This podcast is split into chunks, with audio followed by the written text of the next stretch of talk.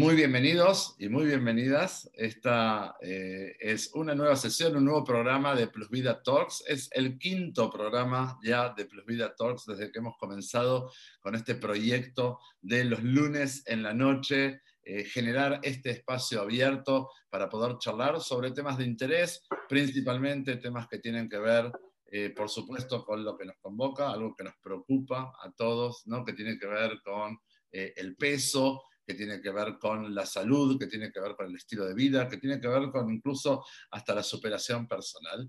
Y si todavía no estuviste en eh, programas anteriores, te invito, puedes verlos todos los programas en el canal de YouTube de Plus Vida, ahí están todos los anteriores y también va a estar este programa después de haber finalizado. Además vas a encontrar ahí un montón de entrevistas en medios de comunicación, testimonios de pacientes, etc.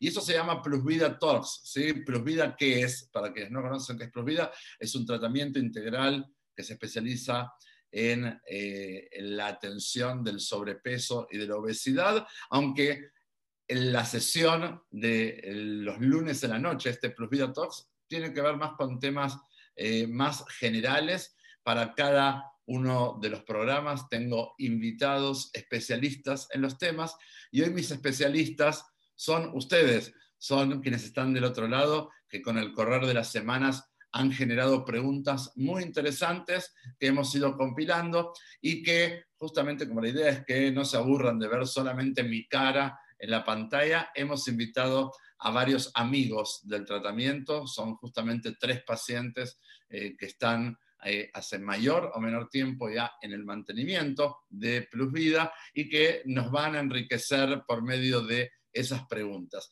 Seguro que no nos va a dar el tiempo porque son muchas preguntas y son muy interesantes. La propuesta era eh, que podamos hacer las preguntas que siempre hemos tenido pero que no nos animábamos a hacer y yo les quiero agradecer a todos los que anónimamente han ido escribiendo esas consultas, porque sin dudas nos permiten a todos aprender. Y por supuesto, seguro que van a ir surgiendo también otras consultas. Así que, si les parece bien, eh, quiero agradecer mucho, mucho a todo mi equipo, en particular a Marí de mi equipo de Prosvida de Guatemala y también a Esther de mi equipo de Prosvida de México que están siempre en el backstage de los Vida Talks, que nos permiten hacerlo cada vez mejor. Estamos aprendiendo, ¿sí? Estamos aprendiendo programa a programa y lo estamos disfrutando muchísimo. Así que voy a dejar en manos de ellas eh, la dinámica de la sesión, la invitación a las personas que van a hacer las preguntas y me voy a ir dedicando eh, de a poquito a responder una por una cada una de ellas. ¿Sí? Vamos, Marí. Hola Marcelo, buenas noches. Pues hoy nos acompaña Raúl Bonilla de Guatemala, quien tiene un par de preguntas para ti. Así que bienvenido Raúl, ya puede activar su micrófono. Eh, gracias, eh, buenas noches a todos.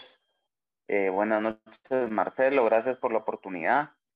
pues sin más preámbulo, quisiera entrar con la primera pregunta que te tengo, Marcelo. Eh, y es eh, cómo separan la adicción por comer con la necesidad de comer. Muy bien. Eh, a mí me gustaría preguntarte también a ti, Raúl. Tú ya estás en la entrada del mantenimiento con mucho peso perdido, con una rica experiencia terapéutica. Y me gustaría preguntarte a ti cómo respondes a esa pregunta. Después le voy a responder yo. Pero ¿qué, ¿qué, has aprendido tú en este tiempo sobre esto? ¿Cómo separar a la adicción de la necesidad de comer?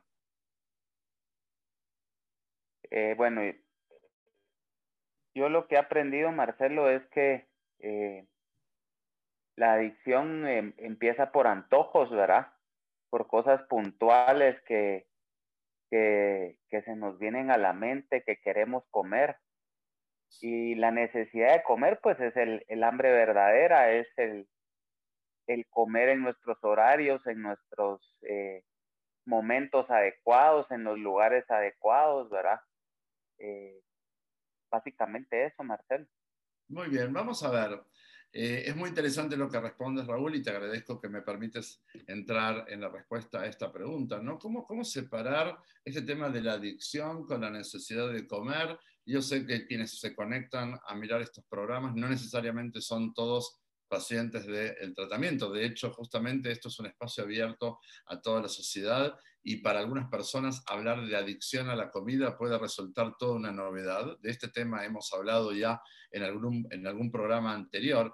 Sin embargo, cuando hablamos de una adicción a la comida, estamos hablando de una situación en la cual yo eh, siento que mi necesidad de comer es permanente, que yo necesito comer todo el tiempo, ¿no? Y lo que vamos aprendiendo para poder atender a la adicción a la comida es primero que nada cuál es la verdadera necesidad. ¿Cuál es la necesidad de comer? ¿Vivo para comer o como para vivir? Y empezamos ahí a separar las cosas para que en esa separación podamos identificar claramente cuando hay una verdadera necesidad de alimentación y cuando no es una verdadera necesidad de alimentación. A lo que llamamos necesidad de alimentación es eh, proveerle a nuestro cuerpo lo que necesita, ¿no? Para mantenerse activo, para mantenerse saludable. Y cuando aparecen las múltiples otras razones que en realidad no son necesidades básicas para comer. Cuando me doy cuenta que dentro de lo que yo consideraba como necesidad de comer, aparecía el que estoy nervioso, necesito comer algo. Estoy aburrido, necesito comer algo. Estoy estresado, necesito comer algo. Bueno, ahí es donde nosotros necesitamos poder tener una forma clara de separar entre lo que es la alimentación correcta y lo que es la alimentación por adicción. A mí me gusta explicar, yo sé que no está preguntado, pero ya que estamos en el tema, me voy a extender dos minutos más, de que una adicción se desarrolla. Una adicción no es que aparece o que eh, nos hemos infectado y entonces ahora convivimos con una adicción. En ningún tipo de adicción y en particular tampoco no en la de la comida. Una adicción se desarrolla, ¿no? Entonces empezamos, por ejemplo, a recurrir a la alimentación como algo que nos ayude a calmar cuestiones emocionales muy demandantes. Estoy muy nervioso y entonces aprendo que en su momento cuando estoy nervioso, si como algo, tal vez me calmo durante un ratito. Eso mi cerebro lo registra como una conducta que en el momento de estar ansioso o de estar nervioso, ir a comer me ayuda a calmarme.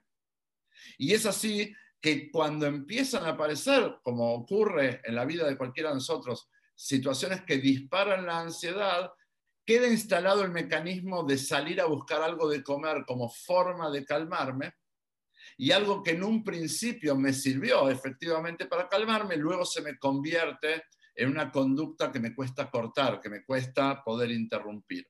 A tal punto que llega el momento donde yo no puedo concebir, mi vida si no es con esos consumos. Es yo no puedo atravesar cierto tipo de emociones fuertes o incluso de emociones negativas o positivas, pero que son muy intensas, si no es por medio de estar comiendo. ¿Sí? Entonces, a la pregunta, ¿Cómo se hace para separar? Bueno, se hace aprendiendo primero que nada, ¿no? Poniendo en palabras qué es lo que nos pasa, tratando de entender por qué a la mayoría de nosotros que tenemos un problema con la comida, por qué nos cuesta tanto separarnos de ella, por qué nos cuesta tanto poner un límite, ¿no es cierto? Y establecer un orden. ¿He respondido, Raúl? Sí, sí, gracias, Marcelo. Em, yo te tengo una, dos preguntas más. La segunda es, en mi caso, yo disfruto de comer bien. Eh, ¿Eso me vuelve adicto a la comida? No, no, en absoluto, en absoluto. Eh, el, comer, el comer bien o el disfrutar de una comida eh, puede ser uno de los placeres que cualquier ser humano puede tener. De hecho, es un placer muy cotidiano, muy habitual de hecho está presente muy cotidianamente en nuestra vida. Casi, yo diría, todos los días y varias veces al día, el placer por comer está presente eh, en nuestra experiencia. Eso no nos vuelve adictos a la comida, por supuesto que no. Lo que nos vuelve adictos a la comida es cuando se nos convierte en el principal placer de la vida. No está mal tener placer por comer. Ahora, cuando el placer por comer se me convierte en el mayor placer de la vida, es muy probable que yo me dedique a cultivar ese placer y es muy probable que cuando yo pierdo el control en cómo yo estimulo ese placer, se me vuelva una adicción. ¿Sí? Entonces, una cosa no va con la otra. De hecho, a mí me gusta mucho enseñar que la comida no es ni buena ni mala, ¿sí? La comida, por supuesto, sabemos que hay alimentos de mejor calidad nutricional que otras, eh, pero la comida no es ni buena ni mala. El, tema tiene que ver con eh, qué hacemos nosotros con ella. ¿Está bien? Cómo nosotros tal vez eh, saltamos del uso al abuso. Y entonces algo que puede ser una fuente de placer, yo termino abusando de la fuente de placer y se me convierte en una fuente de padecimiento. ¿no? A mí me gusta mucho, mucho trabajar con eh, mis pacientes de que mm, probablemente para el mayor porcentaje de la gente que yo he visto y, he podido acompañar a lo largo de los años, el mayor problema no es el placer por la comida o el placer por comer, sino mucho más está vinculado con el placer por la cantidad. No es que nos gusta comer, sino que nos gusta comer mucho. ¿sí? Y esto eh, yo lo ejemplifico de una manera muy sencilla si a cualquier persona que normalmente es una persona que le ha costado el tema del peso, le ofrecen un platillo de un restaurante premiado con una estrella Michelin, ¿sí? que son estos platos gourmet, son deliciosos, son chiquititos, están presentados. O le ofrecen un gran plato de alguna comida, pasta, digamos. ¿sí? ¿Cuál va a ser el plato que normalmente la persona que tiene problemas en el manejo del peso va a elegir? Y entonces vamos a ver que la mayoría de las veces la respuesta a esa pregunta es que elegimos el plato grande, porque estamos eligiendo cantidad por sobre calidad. Entonces la respuesta es, no es que me gusta comer. Ese no es el problema. El problema es que a mí lo que me gusta es comer mucho. ¿sí? Y es ahí donde las cosas se me salen de las manos. Por eso es que a la pregunta de si disfrutar de comer bien es sinónimo de volverme adicto a la comida, no necesariamente. Muchísimas personas disfrutan de comer bien y no tienen un problema de adicción a la comida, ni tampoco tienen un problema en el manejo del peso. ¿Sí? Entonces, eh, espero haber respondido de forma completa a esa pregunta, Raúl. Gracias, Marcelo. Y por último, eh, te quería preguntar, eh, de acuerdo al tratamiento, ¿cuál es la clave para eliminar un mal hábito, Marcelo? Yo creo que es más que una clave y creo que es para una plática completa, ¿no? Cuando, cuando hablamos de hábitos, yo diría que esta es para un seminario. Eh, es un tema tan, tan importante, tan grande, que tiene tantos ángulos diferentes para ser tratados. Pero básicamente yo creo que la primera clave para trabajar en la modificación de un hábito está en identificar que es un hábito que me hace daño. ¿sí? Tiene que haber una decisión de entender de que ese hábito al que yo voy a buscar modificar, la razón por la cual busco modificarlo es porque me hace mal. ¿no? ¿Cómo uno puede darse cuenta si un hábito es, bueno o es malo? Porque no todo es lo mismo para todo el mundo. Bueno, es muy fácil. Si a mí lo que me deja es un mal resultado, quiere decir que es un mal hábito. Para mí, descansar cinco minutos más en la cama puede significar un descanso un poquito más largo que me permite levantarme más fresco en la mañana. Y para la persona que tengo al lado, levantarse cinco minutos más tarde puede significar despertarse ya con una mala actitud, enojada, salir corriendo de la casa sin desayunar, habiéndose gritado con la familia y empezar el día de esa manera. ¿no? Por eso digo, un hábito es bueno o es malo según el resultado que le da a la persona. Por supuesto que hay buenos hábitos y malos hábitos generales que vamos a coincidir en ellos. Entonces, lo primero es poder darnos cuenta e identificar qué calidad de hábito tengo por medio de qué calidad de resultado ese hábito me da. Ahora, para eliminar un mal hábito, a mí no me gusta tanto eh, hablar sobre la eliminación de los malos hábitos, sino de mejorar hábitos. Esto significa que cuando yo aprendo a eh, desarrollar un hábito de mejor calidad, va a venir automáticamente a reemplazar a ese hábito anterior que era negativo. Por lo tanto, a mí no me gusta tanto trabajar enfocado en, en eliminar malos hábitos, sino que me gusta mucho más trabajar enfocado en el desarrollo de buenos hábitos, que al mismo tiempo en que los estoy desarrollando, me ayudan también a alejarme de aquellos malos hábitos que me complicaban la vida. Seguramente Fíjate tú, Raúl, que en las preguntas que me hacías entran como muchas variables diferentes, ¿no? Porque uno puede preguntarle a una persona que tiene un problema de peso hace mucho tiempo, ¿cuál, ¿por qué considera que tiene ese problema de peso? ¿no?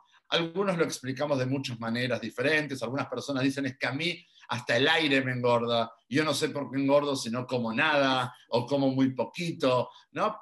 Pero también eh, tenemos personas que son un poco más analíticas y dicen, no, es que la verdad es que o yo tengo un problema de adicción, o hay personas que dicen es que yo tengo pésimos hábitos, pésimos hábitos. Bueno, lo que vamos a ver es que tanto si identificamos que hay un problema de adicción a la comida, como si aún no lo identificamos, la forma de resolver o de empezar a resolverlos es trabajando en ese sistema de hábitos eh, que han sido hábitos engordantes para poder empezar a funcionar por medio de hábitos que sean hábitos de cuidado porque el objetivo en todo esto está en poder consolidar un estilo de vida mejor, ¿sí? Un estilo de vida que yo sé que suena muy zen y todo, un estilo de vida saludable. ¿Qué es un estilo de vida saludable? Que suena muy bonito. Es un estilo de vida que lo que hace es eh, multiplicar las posibilidades de salud, ¿sí? De salud física, de salud mental. Entonces, básicamente, cuando hablamos de eh, modificar hábitos no es solo voy a cambiar este hábito aquí y este hábito allá. De hecho, eh, eh, Plus es un tratamiento integral porque justamente lo que busca es entender que no solamente basta con aprender a ser disciplinados en la forma de comer o aprender a ser disciplinados en la forma de hidratarnos o de hacer actividad física. Esto tiene que venir de una manera mucho más sólida, justamente empezando a entrenarnos en hábitos que, como a mí me gusta explicar siempre, que nos permitan en la primera parte perder el peso, ¿sí? adelgazar, pero que sean esos mismos hábitos los que sean luego sostenibles en el tiempo para permitir mantenernos. Y eso es un estilo de vida. Eso es un estilo de vida. La idea es que eh, eh, la clave para eliminar todos esos malos hábitos a los que tú hacías mención se hace construyendo todo un nuevo sistema de hábitos que por supuesto como cada nuevo hábito requiere de dedicación, requiere de esfuerzo, requiere de concentración, requiere de aprendizaje, requiere de saber equivocarse y de tropezar, pero bueno, hacerlo cada vez mejor. ¿Sí, Raúl? Claro, Marcelo, o sea, el tema pasa por repetir los buenos hábitos tantas veces que nos lleven a sustituir los malos hábitos, entonces. Exactamente, exactamente. En la regla de los hábitos, en general, es esto así, un hábito nuevo viene a, viene a reemplazar un hábito anterior. Y no importa la connotación del hábito. ¿sí? El nuevo hábito siempre viene a reemplazar el hábito anterior. Si yo tenía malos hábitos y empiezo a funcionar a partir de mejores hábitos, con esos nuevos y mejores hábitos respondo a los hábitos anteriores. Pero lo mismo me sucede al revés. Si yo he sabido tener buenos, ciertos buenos hábitos. Por ejemplo, he sido una persona que he aprendido a que después de la cena ya no como nada más. ¿Sí? Me tomo un té, me tomo un café, me cepillo los dientes y después de eso no como nada más. Pero empiezo a desarrollar el hábito de que algo dulce después mirando la televisión o entrando en, eh, en, la computadora o en las redes sociales o lo que fuera, si lo hice una vez no pasa nada. Ahora, si se empieza a repetir y a repetir, empiezo a reemplazar ese hábito anterior que era bueno por un nuevo hábito que ahora ya no es tan bueno. ¿Sí? Por eso parte de, creo que tiene que ver con todo este proceso de aprender a, cuidarse, es ser muy vigilantes, estar muy vigilantes de cómo somos cuidadosos con nuestros hábitos. ¿sí? Tratamos en ese sentido de, de, ser lo más inflexibles posibles cuando sobre todo nos damos cuenta que hemos logrado una estructura de hábitos que nos permiten estar mucho mejor. Ok, entiendo. Entonces trabaja en ambas vías. Muchas gracias, Marcelo. Gracias a ti, Raúl. Gracias por acompañarnos esta noche. ¿eh? No, un gusto. Buenas noches a todos. Muy bien. Creo que la siguiente para hacer algunas preguntas es eh, Lucía, también de Guatemala. Hola Lucía, buenas noches. Te voy a pedir a ver que voy a pedir que te abran el micrófono. A ver. Ahí está. Marcelo. Hola Marcelo, ¿cómo estás? Muy bien, Lucía, gracias. Eh, gracias por eh, acompañarnos. Para mí es un gusto de veras, Marcelo, es un privilegio. Bueno, a las órdenes, a las órdenes. Les quiero contar que con quienes estamos hablando hasta ahora, Raúl eh, paciente de mantenimiento del tratamiento, Lucía, paciente de mantenimiento del tratamiento. Ni les pregunté cuánto bajaron ni hace cuánto tiempo, de eso no hablamos ahora. A ver si nos deja tiempo un poquito hoy eh, esta charla para en el final poder preguntarles a ustedes. Si no, los vamos a tener seguramente en alguna otra sesión. Lucía, tienes preguntas, ¿verdad? Claro que sí. ¿Por qué las personas necesitan tocar fondo para comprometerse aún conociendo la solución a su problema de peso? Mm. A veces, eh, a veces funcionamos así los seres humanos, ¿no? A veces eh, esto de, de, tocar fondo eh, se hace necesario. Es cuando básicamente nos damos cuenta que tal vez más bajo no podemos caer o peor no podríamos estar algunos hemos descubierto que siempre se puede estar un poquito peor también, ¿no? Cada vez que hemos intentado hacer algo, eh, hacer alguna dieta, hacer algún adelgazamiento, lo que fuera, y de repente dejamos de hacerlo y vemos como los rebotes nos llevan a peores eh, valores que los que teníamos como de, cuando habíamos empezado. Por lo tanto, podemos ver cómo eh, a veces son engañosos esos fondos. ¿no es cierto? ¿Dónde toco fondo? ¿Dónde salgo del fondo? Pero la pregunta es una pregunta muy profunda porque eh, necesariamente por momentos eh, las enfermedades que nos afectan, en este caso lo que tiene que ver con una adicción, eh, nos lleva a correr todos los límites, ¿no? El ser humano a todo se acostumbra, para bien y para mal, y también el ser humano se acostumbra a estar mal el ser humano puede racionalizar y justificar lo que le está pasando por vergüenza, por sensación de frustración, porque ha intentado tantas veces hacer algo al respecto y todas las veces le salió mal, ¿no? Y entonces eh, todos esos mecanismos nos llevan a convivir con eh, mirar para otro lado, con invisibilizar la problemática.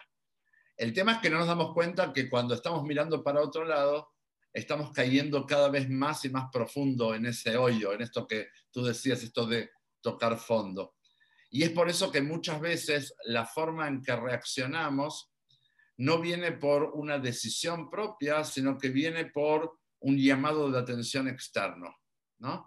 Es cuando eh, el médico nos plantea que así como estamos no podemos seguir, es cuando nuestros médicos nos dicen, yo ya no te doy una pastilla más. Si no haces algo con lo que te está pasando, sencillamente eh, la cosa va a estar cada vez más complicada. Cuando el límite viene de afuera, eso nos puede ayudar a pedir ayuda. Eh, a veces el límite viene desde otros lugares muy dolorosos, ¿sí? Eh, la pareja, ¿Está bien? Cuando de repente nos damos cuenta que el vínculo de pareja ya no es el mismo, que la intimidad ya no es la misma. Cuando uno tiene hijos y a veces eh, los hijos tratan de ser cuidadosos con uno, pero eh, manifiestan su preocupación sobre nuestra salud o sobre nuestra imagen. Digo, a veces esos son elementos de tocar fondo que son durísimos pero yo siempre digo, tocar fondo a veces eh, se vuelve importante porque es el momento en que estoy listo para poder salir, ¿no? Es el momento en el que estoy listo para, para poder ponerme en manos de quien me pueda ayudar. Eh, creo que es un comportamiento muy humano. La idea es que eh, de a poco aprendamos que no es necesario llegar a esos extremos de tocar fondo para ser inteligentes en pedir ayuda o en hacer algo al respecto. Pero creo que en este tema del peso, eh, no es para todos igual, pero en muchas, muchas personas está muy presente el tema de tocar fondo. ¿no? y bueno, cuando uno está en el fondo no puede salir por sí mismo. Y es por eso que creo que, y estoy convencido, que eh, en la estrategia terapéutica hay un afuera que nos ayuda a salir. Es como simbólicamente está, está la persona en el hoyo y no puede trepar por las paredes del hoyo. Necesita quien le tire una soga para ayudarlo a trepar. El proceso terapéutico es ese. El proceso terapéutico es el que te ayuda a ir trepando, te ayuda a ir saliendo, pero no solo te ayuda a salir de ahí, sino que te ayuda luego a alejarte lo suficiente del hoyo para que no vuelvas a caer, para que empieces a construir caminos mejores. ¿sí? Entonces, eso es un poquito, Lucía, lo que siento que tiene que ver con la necesidad a veces que tenemos de tocar fondo. Ok, perfecto, Marcelo. Voy con la siguiente pregunta. ¿Ustedes creen que la autoestima está ligada a la gordura o la gordura a la baja autoestima? Mm. Yo creo que es un, eh, es una situación que va en loop. Me parece que, eh, que es la discusión del huevo o la gallina, ¿no? Eh, normalmente eh, quienes padecemos un problema de peso, en algún nivel tenemos dañada también la autoestima. Muchas veces en lo que tiene que ver con lo más superficial, que tiene que ver con la imagen, pero también mucho en lo que tiene que ver con la autovalía. ¿No? ¿Qué es la autoestima? La autoestima es la forma en que me veo a mí mismo, en que me valoro a mí mismo. Y entonces, eh, cuando hay una autoestima dañada, hemos aprendido que la persona que tiene una autoestima dañada se refugia en la comida muchas veces, por lo que eh, busca llenar ese vacío de esa autoestima comiendo. Pero al mismo tiempo, la obesidad que se genera por esa conducta daña aún más a la autoestima. Es por ello que obesidad y depresión están muy interrelacionadas. Y también uno podría preguntar, ¿qué viene primero, la obesidad o la depresión? O la depresión y por eso la obesidad. Es difícil determinarlo y de hecho poco importa.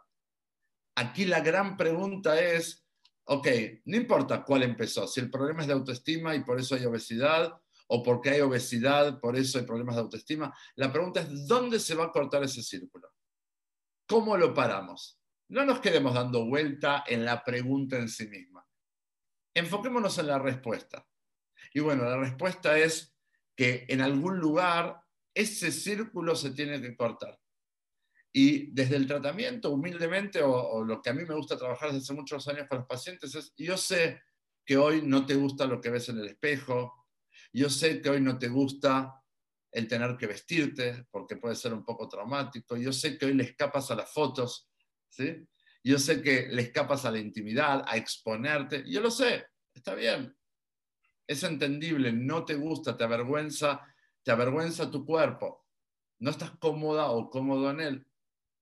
¿Sabes lo que vamos a hacer? Vamos a empezar a recuperarnos. Vamos a empezar a poner al cuerpo mejor. Primero por criterios de salud. ¿Sí? Vamos a poner al cuerpo en el estado más saludable que tu cuerpo pueda estar. Y lo que vamos a ir encontrando es que el empezar a descubrir que tienes capacidad de autocontrol, de que puedes ser respetuosa o respetuoso de tus necesidades físicas, de que puedes ser una persona coherente entre lo que dice y lo que hace, eso de repente empieza a fortalecer también a la autoestima. Y lo que podemos encontrar es que a medida que el cuerpo va adelgazando, la autoestima va creciendo. Y no estoy hablando por lo superficial de la imagen. Yo sé que muchos, obviamente, eh, a simple vista lo que miramos es lo superficial. ¿no es cierto? Es como me veo, me veo más bonita, me veo más flaquita, me veo más... No pasa por ahí. Tiene que ver con eso, eso que es muy personal de la persona. Que después de muchos años esto era para él o para ella una deuda pendiente y al fin está pudiendo atenderla. Y por lo tanto es absolutamente lógico que esa autoestima se vea mejorada drásticamente para bien. ¿Sí? Sí, perfecto, Marcelo. Gracias, Marcelo. Muchas gracias a ti, Lucía. Te mando un beso grande. ¿eh? Igual para ti, Marcelo. Muy bien, muy bien. Bueno, preguntas súper interesantes están surgiendo. Si estamos transmitiendo en vivo por Zoom y también por Facebook Live, para quienes entraron un poco más tarde, les recuerdo que todos los programas de Plus Vida Talks eh, los pueden encontrar en el canal de Plus Vida de YouTube. Y si mientras estás escuchando te surgen preguntas, te gustaría hacer una pregunta adicional, como saben, todas las preguntas que están haciendo hasta ahora Raúl, Lucía y que también ahora Rosalind van a han sido anónimas. O sea, eh, le dijimos a la gente, no te preocupes si no quieres poner tu nombre, porque vamos a tener amigos que nos van a ayudar a hacer las preguntas. ¿sí? Pero si tienes preguntas, puedes plantearlas aquí en el chat eh, de, Zoom o en el de Facebook, que mi equipo eh, va a hacerlas y las va a plantear. Muy bien, ¿está Rosalind por ahí? Buenas noches, Marcelo. Hola, Rosalind, qué gusto de saludarte. ¿Cómo estás? Bien, bien. ¿Y tú qué tal? Muy bien, muchas gracias. ¿eh? A ti, gracias. Yo tengo dos preguntas para ti. La primera sería, ¿por qué se consideran como el último recurso para perder peso? Eh, ¿Quién? ¿El tratamiento? Sí. Oh, bueno. Eh, ¿Por qué se consideran como el último recurso para perder peso? Yo creo que eh, esa pregunta se la deberíamos poder hacer a, los pacientes del tratamiento. ¿no? Yo, yo, me imagino qué es lo que eh, una persona puede responder a esta pregunta, porque básicamente es, eh, a ver, quiero ser cuidadoso porque yo siempre digo que los Plus Vida Talks no quiero que funcionen como elementos de publicidad del tratamiento, ¿no? porque acá hay gente que está conectada que no, no está en el tratamiento el tratamiento es un tratamiento muy especial. Es distinto probablemente a la mayoría de cosas que la mayoría de nosotros hemos hecho a lo largo de la vida, ¿no? De los productos que hemos comprado, de las mil dietas que hemos probado, de los consejos que hemos seguido de la revista de moda, de lo que se dijo en ese programa de televisión. Es algo distinto y por eso tal vez tiene mayor posibilidad eh, de éxito para la gente que lo hace. Yo creo que hay personas que he conocido a lo largo de los años que cuando llegan al tratamiento me dicen, Marcelo, este va a ser el último intento de mi vida de tratar de solucionar el tema del peso. Y, cuando y, no, no han sido pocas personas las que me han dicho estas palabras. ¿eh? Incluso eh, han llegado pacientes a lo largo de los años que decían, mira, la verdad yo ya había decidido que me iba a morir de gorda. O sea, este, todos de algo nos vamos a morir y bueno, yo para mí ya me había eh, este, consolado y, había decidido de que bueno, esta iba a ser mi razón. Eh, pero ¿sabes qué, Marcelo? Conocía o conozco a tal o cual paciente y son personas que siempre les costó en la vida y pudieron y entonces dije, me voy a dar una, una oportunidad más, eh, una chance más. Yo creo que em, básicamente cuando hay alguien que pueda pensar que esto es el último recurso para perder de peso, es porque yo tengo pacientes que han tratado de todo, literal, incluyendo operaciones, incluyendo inyecciones, incluyendo hormonas, incluyendo todo tipo de productos inventados, todo tipo de dietas escritas. Y creo que la gente está cansada, creo que la gente eh, es entendible, ¿no? Cuando uno se pasó tantos años intentando, intentando, intentando, y, y se encuentra siempre en el mismo lugar o peor, es muy desgastante. Y por eso yo entiendo eh, cuando eh, hay personas que llegan a esa dolorosa conclusión de que yo ya basta para mí, no me quiero hacer nunca más una falsa esperanza, no quiero tener más una falsa expectativa, ya he sufrido mucho por esto, se acabó, nunca más, nunca más cuidarme. cuando entran al tratamiento muchas veces se plantean que esta va a ser la última vez que van a intentar algo y a veces se sorprenden. Y esto justo, esto último es lo que les funciona, lo que les salva la vida. Yo creo humildemente que el tratamiento como está planteado es sano, es eh, este, perfectamente llevadero, es sostenible en el tiempo, la mayoría de mis pacientes, eh, este, incluyéndolos a ustedes, sonríen más que sufren, ¿no? Eh, creo que esa es la mejor demostración de que uno puede aprender a cuidarse y puede disfrutar de ello, ¿sí? Uno puede disfrutar de cuidarse, más allá de la delgadez. Y me parece que si a una persona, y esto sí humildemente, una persona no le funciona un tratamiento de estas características, lamentablemente creo que no hay lo que le funcione. Porque para cualquier otra forma de perder de peso, siempre va a hacer falta en cierto nivel la cabeza. Si me operé, para mantenerme delgado después de haberme operado, necesito tener una cabeza sana. Si hice alguna dieta loca, no sé, estuve tomando batidos durante meses, luego voy a necesitar la cabeza para no volver como loco hacia la comida. Si hice alguna dieta equilibrada con alguna Nutri, voy a necesitar la cabeza. Por eso digo, y este tratamiento, el principal elemento es el de la cabeza. Y todo lo demás, la estrategia nutricional, entre comillas, la dieta, eh, este, todo lo demás viene a acompañar el proceso de la cabeza. Si no te funciona esto, de verdad, yo creo que nada te funciona. Ese es el tema. Ese es el tema. Tal vez por eso la pregunta de por qué podemos pensar que esto es el último recurso. Si no te funciona esto, ¿qué sí te funciona? Difícilmente encuentres algo que sí te funcione. ¿Sí? ¿Respondí?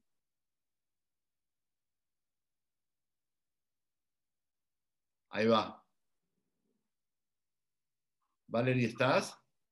Creo que se le congeló un poco la imagen, ¿eh? Sí, creo que sí. Ah, se te cerró el micrófono, se te cerró el micrófono. Perdón, Marcelo, perdón. Mi segunda pregunta sería, ¿ustedes únicamente eh, se busca la pérdida de peso o se puede trabajar otros objetivos nutricionales? Bueno, el tratamiento principalmente está orientado a personas que tienen un problema de peso eh, que es un desafío de peso a bajar y de, un peso luego a eh, mantener. La razón de esto es que eh, basta con solamente mirar alrededor y ver cuál es el mayor problema del mundo hoy, ¿sí? que es el sobrepeso y la obesidad, más incluso que la desnutrición. Lo que eh, sí puedo decir es que también tenemos pacientes que trabajan con otros objetivos, ¿sí? tenemos pacientes eh, que son pacientes que no necesariamente han tenido un problema importante de peso, pero se daban cuenta que tenían eh, ciertos problemas de hábitos, de orden, ¿sí? Eh, donde tal vez su forma de comer no los llevaba a engordar, pero los llevaba a sufrir mucho, ¿está bien? Entonces, hemos visto como incluso tengo pacientes o tenemos pacientes, pacientes embarazadas, donde muchas de las personas que llegan al tratamiento vienen arrastrando un peso postparto. Ya sus hijos tienen 30 años, pero el, peso postparto se vino acumulando de hijo en hijo. Entonces vemos cómo hay mamás o futuras mamás que incluso actualmente están en el tratamiento, donde se busca con ellas engordar lo que es estrictamente necesario engordar por el embarazo, pero no más que ello. ¿Está bien? Entonces, bueno, por supuesto, eh, tenemos pacientes que no necesariamente son pacientes de obesidad, sino que son pacientes de otro tipo de patologías crónicas. Tenemos pacientes diabéticos, pacientes oncológicos, que les toca aprender a ser respetuosos de sus tratamientos. El tema central de Plusvida está principalmente orientado al tema de la obesidad y del sobrepeso, pero no es exclusivo de la obesidad y del sobrepeso. De hecho, hasta hemos tenido pacientes eh, que, que padecen enfermedades al revés, ¿está bien? Que necesitan mantener una alimentación para tener un peso saludable porque venían desde la anorexia, ¿está bien? Y entonces es básicamente la otra cara de esta moneda. ¿no? Sin llegar a la bulimia, pero es básicamente poder tener un tipo de alimentación ordenada, donde se puedan identificar eh, las pautas de qué es comer saludablemente y qué no es comer saludablemente. Eh, como decía, la gran mayoría del mundo hoy padece problemas de peso y por eso Plus Vida está principalmente orientado a ello, pero no exclusivamente a ello. ¿sí? Está bien. Gracias, Marcelo, por tu apoyo siempre. Un gusto de saludarte. Gracias a ti por acompañarme esta noche. Gracias. Muy bien. Vuelvo entonces a Marí y a Esther del equipo de Plus Vida. Veo por ahí. Eh, ok, veo, eh, veo una pregunta que hacen aquí en el chat de Zoom. Voy a aprovechar mientras que mi equipo abre su micrófono. Dice Erika, dice, hace unos días una nutricionista me dijo, en lo que llevo de carrera me he dado cuenta que las personas más mentirosas son las diabéticas. Y de este comentario me surgió esta pregunta. ¿Por qué, si la diabetes es una enfermedad tan mortal, el enfermo no entiende que la obesidad es una de sus principales razones de estar enfermo? Wow, bueno, ok. Vamos a ver. Primero, no sé quién fue la nutricionista que te dijo eso, espero que no haya sido una nutricionista de Plus Vida, eh, pero sí podemos decir y generalizar de que quienes tenemos ciertas enfermedades crónicas, como puede ser la diabetes o como la que puede ser la adicción a la comida, yo siempre aclaro, ah, gracias, que me dice que no fue una nutricionista de Plus Vida, menos mal, no me gusta que hablemos de esa manera en el tratamiento, pero básicamente a mí me gusta explicar que la obesidad no es una enfermedad crónica. La obesidad, que es el porcentaje de grasa extra en el cuerpo, no es crónica, no me dura por toda la vida. Cuando yo adelgazo, cuando bajé el porcentaje de grasa excedido en el cuerpo, curé la obesidad. De hecho, en Plus Vida curamos la obesidad todos los días. Lo que no es curable y sí es crónico es la adicción, es toda adicción. Toda adicción, la adicción al alcohol, la adicción a las drogas, la adicción al juego, la adicción a las compras y también la adicción a la comida, son adicciones crónicas, donde uno puede aspirar no a curarlas, sino aprender a controlarlas. Entonces viene la pregunta, ¿por qué un paciente diabético se vuelve mentiroso, yo diría que no es exclusivo de los diabéticos. Cualquier persona que tiene un problema de adicción tiene un rasgo de mentira muy instalado. La adicción se sustenta en la mentira. Entonces, no solo en la mentira, también en muchas otras cosas, ¿sí? en el engaño, en la manipulación eh, y en tantas otras conductas que ninguno de nosotros diría, yo soy eso. Pero cuando estamos en manos de la manipulación de la enfermedad, nos condiciona para funcionar de esa manera. Y es por eso que la mayoría de los que tenemos un problema de peso somos personas de bien, jamás diríamos de nosotros mismos que somos mentirosos, pero con la comida mentimos, con la comida eh, manipulamos, con la comida ocultamos. ¿sí? Igual que un diabético le puede ocurrir cuando para ahorrarse la vergüenza de haber perdido el control, también le miente a sus médicos tratantes. Em, creo que el diabético entiende muy bien cuál es el origen de su enfermedad, sobre todo cuando estamos hablando de la diabetes tipo 2, ¿sí? que es la diabetes que es resultante de un tipo de alimentación enfermiza. Muchas personas, eh, de hecho, es entre la obesidad y la diabetes tipo 2 en nuestros países se disputan el punta a punta de cuál es la peor enfermedad en porcentajes. ¿sí? Pero sí sabemos que la obesidad dispara la diabetes tipo 2. Y lo que vamos a ver es que, por supuesto que el enfermo entiende que la obesidad es el problema, el, diabético, pero también quien tiene un problema de obesidad entiende que su forma de comer es el problema. Y la pregunta que Erika me decía es, ¿no se da cuenta de lo que le pasa? ¿No se da cuenta que su forma de comer es la que lo enferma? Sí, por supuesto que se da cuenta. Sencillamente no lo puede controlar. Y la única forma de justificar lo que le está pasando es por medio de mentir. Es por medio de, primero que nada, poner las culpas en el afuera, ¿sí? echar responsabilidades, no, él, es víctima de las circunstancias. De hecho, lo podemos ver todos los días con personas que tienen problemas de peso. ¿Sí? Es que comer sano es más caro, es que es muy difícil, es que yo no voy a comer distinto que todo el mundo, eh, y todas las razones que cualquiera de nosotros podría haber dado para justificar lo que nos estaba pasando. ¿no? Entonces, por eso yo digo, sin juzgar a nadie, creo que un poquito de ese rasgo no es solo exclusivo de las personas diabéticas, yo creo que también eh, eh, nos afecta a las personas que tenemos un problema de obesidad o incluso también un problema de sobrepeso. Eh, Noemí escribe aquí, hola, en tu experiencia, ¿cuánto tiempo tarda el paciente en cambiar hábitos y dejar de pensar en comer lo que no se debe? Buenísimo, ok, es una muy buena pregunta la que hace Noemí. En la teoría de los hábitos hay varias teorías diferentes, ¿sí? Se habla de 21 días, se habla de 28 días, se habla de 30 días. Básicamente yo digo que un hábito está instalado, y esto es algo clave que a mí me gusta enseñarlo últimamente con mucha fuerza. Uno puede evaluar que un hábito está instalado cuando es más difícil, más difícil no hacerlo que hacerlo. ¿sí? Entonces, cuando algo es hábito, si yo por alguna razón debo de no hacerlo, ¿sí? Por ejemplo, me he acostumbrado a caminar todas las mañanas. Y mañana en la mañana yo tengo una reunión a la hora en que yo camino. Yo voy a ir a la reunión, pero me va a costar mucho la, la situación de no ir a caminar. Ahí es donde puedo darme cuenta que caminar ya para mí es un hábito. ¿sí?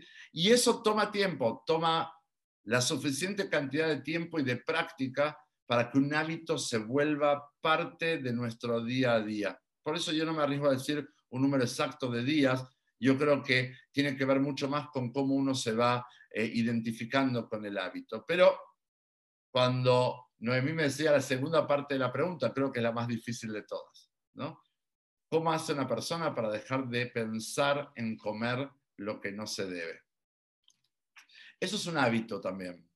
Eso es un hábito también. Y es un tema muy profundo que, como todo el tema de los hábitos, creo que le podríamos dedicar una, una o varias sesiones.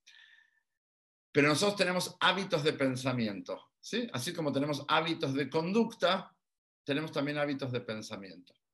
Y sobre todo cuando el pensar en comida era para nosotros un hábito bien conocido, todo el tiempo pensando en comida, todo el tiempo pensando en comer, todo el tiempo pensando en lo próximo que voy a ir a buscar, bueno, ¿cómo hago para cambiar el hábito?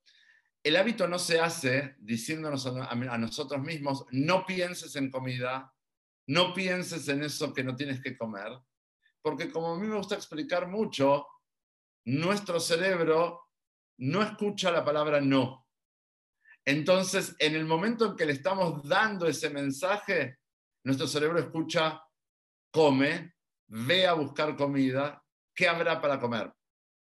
Por eso, ahí sí, en el tratamiento se trabaja con un abordaje muy profundo en modificar las estructuras de los pensamientos. ¿sí? Esto yo siempre lo represento con el ejercicio de, eh, para que nos demos cuenta cómo funciona. Si yo te digo, no pienses ahora en un elefante rosa, ¿En qué has estado pensando ahorita mismo? En un elefante rosa. ¿No? ¿Por qué? Porque nuestro cerebro no escucha el no, no escucha el no.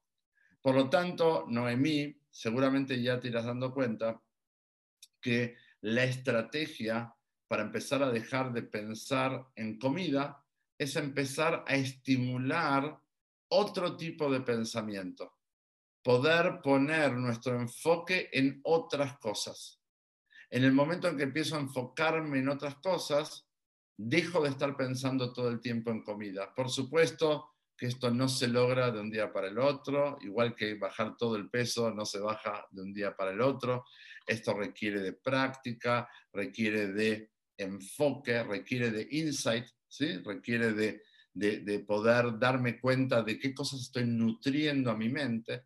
Pero sí lo que tengo que ser consciente es que nuestro cerebro tiene eh, un enfoque eh, unidireccional. yo siempre explico esto. Nosotros todos queremos hacer multitasking, todos queremos pensar y hacer mil cosas a la vez. Sin embargo, nuestro cerebro tiene la capacidad de concentrarse en una cosa a la vez. Por lo tanto, entendiendo eso y que es una clave, tengo que saber que mientras que estoy pensando en comida no puedo estar pensando en ninguna otra cosa.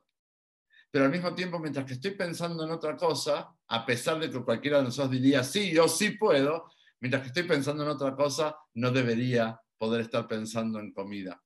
Entonces, tenemos que aprender esto, que ahí donde está tu cabeza, estás tú. Y si tú no quieres estar en situaciones de comida todo el tiempo, quita tu cabeza de ahí y ponla en otra cosa. Ponla en cosas más bonitas, en cosas que te inspiren, en cosas que te motiven, en cosas que al mismo tiempo te ayuden a alejarte de estar una y otra vez dándole vuelta a la comida que tenemos a veces clavada en la cabeza, que después nos hace mucho más difícil cuidarnos. ¿Sí? Espero haber respondido, Noemí. A ver, ahora sí, tenemos unos poquitos minutos más antes de despedirnos. Mientras tanto, les quiero contar, mientras que eh, mi equipo me dice hacia dónde vamos y si hay más preguntas. Sí, Marcelo, tenemos Hola, Marcelo. más personas. A ver, a ver, eh, nada más les quiero recordar lo siguiente. La próxima semana vamos a tener la visita eh, de Amelia, María Amelia Díaz, que es la directora de la Clínica de México, ¿sí? es psicóloga también. Vamos a tenerla el próximo lunes para también charlar sobre estos temas también, ¿sí? ¿Qué pasa en nuestra cabeza mientras que estamos buscando aprender sobre el peso y sobre cómo cuidarnos? Eh, pero bueno, eh, la verdad es que creo que va a estar muy interesante. Noemí me respondía algo más, perdón, ahora voy con ustedes, equipo. Noemí decía, entonces es ocuparse en algo más pero difícil ahorita en pandemia. Bueno, lo de difícil o lo de fácil depende de cada quien. Hoy seguramente cada uno tiene en su casa muchísimos recursos, ¿sí? Yo he, platicado con personas que durante la pandemia han encontrado la oportunidad perfecta para cuidarse justamente porque no tienen que estar exponiéndose a demasiadas actividades sociales, no tienen que estar saliendo tanto, no tienen que comer tanto afuera. De hecho, tenemos muchos pacientes que han llegado a mantenimiento durante la pandemia.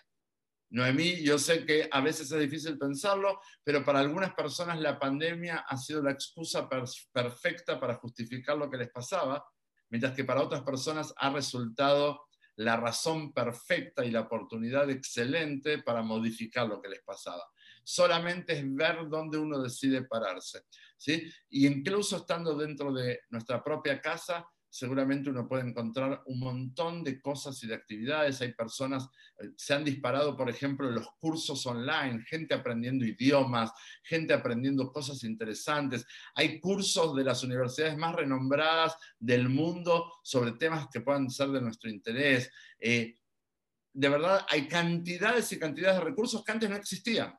Y hoy con solamente tener una buena conexión a Internet podemos disponer de ellos pero todo se trata al principio de decidir hacia dónde uno orienta eh, qué es lo que quiere estar experimentando. Ahora sí, equipo, disculpen. Ok, aquí tenemos una pregunta que dice, eh, mandaron, bueno, es una pregunta que han preguntado varias veces. Dice, llevo toda mi vida haciendo dietas y no consigo bajar de peso. A veces bajo y lo vuelvo a subir. ¿Cuál es el mayor diferenciador por el que este tratamiento tiene tanto éxito y en qué influye la parte emocional para la pérdida de peso? Ok. Yo cuando una persona dice, em, yo he hecho muchas dietas y no bajo de peso, eh, trato de ser muy cuidadoso. ¿sí? Primero que nada, eh, me gustaría tratar de, si tuviera oportunidad de charlar con esa persona, preguntarle por a qué se lo atribuye. ¿Sí? ¿Por qué cree que no baja de peso? ¿Por qué? Porque es verdad, a veces hay cosas que incluso con gente que llega a nuestro tratamiento podemos detectar eh, eh, en el tratamiento. Hay cosas que a veces no se toman en cuenta, ¿no? que tienen que ver con el organismo, temas que tienen que ver con lo hormonal, eh, cuestiones que tienen que ver, por ejemplo, con tiroides que no estaban atendidas, ¿está bien? Entonces, Muchas veces las personas hacen enormes esfuerzos por bajar de peso de verdad y haciendo las cosas bien y no bajan sencillamente porque su cuerpo se los impide. ¿Pero por qué se los impide? Porque no sabían que hay algo en su cuerpo a lo que hace falta atender. Y entonces para mí es muy importante primero descartar de que no haya alguna razón fisiológica que esté impidiendo que la persona baje de peso. Ahora, como la mayoría de las veces la respuesta no es yo he hecho siempre todas mis dietas bien y no bajaba, sino que la respuesta es como la, que, eh, la pregunta que me estabas haciendo, que es bajo un poco de peso y después lo vuelvo a subir. Eso normalmente muestra que el cuerpo no tiene ningún problema y que el problema lo está teniendo la persona que no logra ser respetuosa de las dietas que ha hecho a lo largo de su vida. Por eso creo que la pregunta eh, en la parte final, que era cómo, cómo afecta lo emocional para aprender a cuidarnos, creo que es la clave de todo esto. Porque al final nosotros hemos aprendido a comer por emoción y en el tratamiento buscamos también hacer esa diferenciación, justo lo que preguntaba Raúl en el principio, cómo separar el comer bien o el disfrutar comer de la adicción. Bueno, cómo separar el comer como necesito comer del comer emocional. La idea es que el comer emocional deje de ser la principal fuente de alimentación que yo estoy teniendo siempre. La idea es que mi principal fuente de alimentación sea por razones de salud, por razones de vitalidad. Si a eso le quiero agregar que disfruto comer y, es uno de mis tantos disfrutes en la vida, está perfecto. Ahora, el problema está cuando yo como principalmente por emoción. ¿Por qué? Porque primero que nada hemos aprendido que hemos comido por todo tipo de emoción, por emoción negativa y por emoción positiva. Hemos comido estando tristes, estando deprimidos, estando nerviosos, estando estresados, estando ansiosos, pero también hemos comido estando contentos, estando eh, en éxtasis, estando eufóricos, estando felices. Esto quiere decir que la fórmula es que ya no importaba ni siquiera por qué tipo de emoción, la conducta terminaba siendo siempre una, comiendo. Por lo tanto, uno de los primeros componentes que vamos buscando ayudar a hacer a las personas que se acercan a pedir ayuda es poder corrernos de esa situación para que las emociones vayan por un lado y mi alimentación se quede quietita. Yo siempre digo, nosotros a lo largo del día somos seres emocionales, entonces a lo largo del día, a lo largo de un ratito, podemos tener un comportamiento emocional de altibajos que son de picos. Ahora estoy contento, estoy charlando con ustedes y en un instante discuto con mi esposa y terminamos a los gritos y un ratito después nos reconciliamos con mi esposa y nos damos, si mi esposa me está viendo, le mando un beso grande, espero que no se enoje, está bien, pero lo que quiero decir es, nuestro cuidado nunca puede depender de los altibajos emocionales porque ya vemos cuáles son los resultados. Si yo solamente me voy a cuidar bien cuando estoy contento y feliz y no me voy a cuidar bien cuando no tengo ganas de cuidarme o cuando estoy triste o lo que fuera, entonces estoy en problemas. Parte de la clave de todo esto está en poder separar las cosas y que mi alimentación sea una y mi cuidado sea uno y jamás se vea afectado por nada y principalmente ese nada viene por medio de mis propias emociones. Espero haber respondido, Esther. Sí, gracias, Marcelo. Muy bien. ¿Hacemos una última pregunta antes de despedirnos? Sí, tenemos una última pregunta. Siendo la siguiente, ¿por qué a partir de los 40 años engordo comiendo menos o igual que toda la vida? Upa, bueno, eso es una buena pregunta. Yo siempre cuento un diálogo eh, que, mm, que, tuve hace muchos años con, con una persona conocida aquí en Argentina, que no estaba en el tratamiento ni nada, pero me dijo, mira Marcelo, te, te quiero hacer una pregunta. También estaba entrando en sus cuarentas y me dice, ¿cómo puede ser? Yo soy una persona muy disciplinada, siempre he sido deportista, sigo yendo al gimnasio, sigo corriendo, como exactamente igual que comía cuando tenía 20 años y no paro de subir de peso. ¿Cuál es la explicación para eso? Yo no voy a entrar en la, la explicación que darían nuestras Nutris para explicar cómo fisiológicamente funciona el cuerpo, pero tanto en el hombre como en la mujer, desde los 35 años en adelante, pero más pronunciadamente de los 40 años en adelante, empiezan a darse un montón de procesos hormonales bastante complicados, no siempre muy agradables, yo sé que es así, pero algo que vamos aprendiendo es que de los 40 años en adelante, la dinámica es que hace falta aprender a comer menos y a moverse más. Y es justamente al revés de cómo la humanidad lo hace. Normalmente, de los 40 años en adelante, vemos cómo la gente se va dejando estar ¿sí? Deja de cuidarse tanto, deja de moverse tanto, empieza esto de darse los gustitos, ¿no es cierto? Empieza una época de la vida donde tal vez se viaja un poco más por placer, ya uno anda más distendido.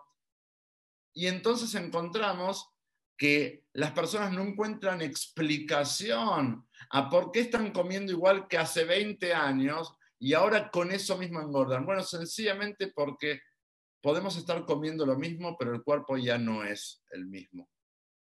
Y entender esto es clave, porque de los 40 años en adelante, la fórmula, y esto es ley para todos nosotros, hace falta comer menos y moverse más.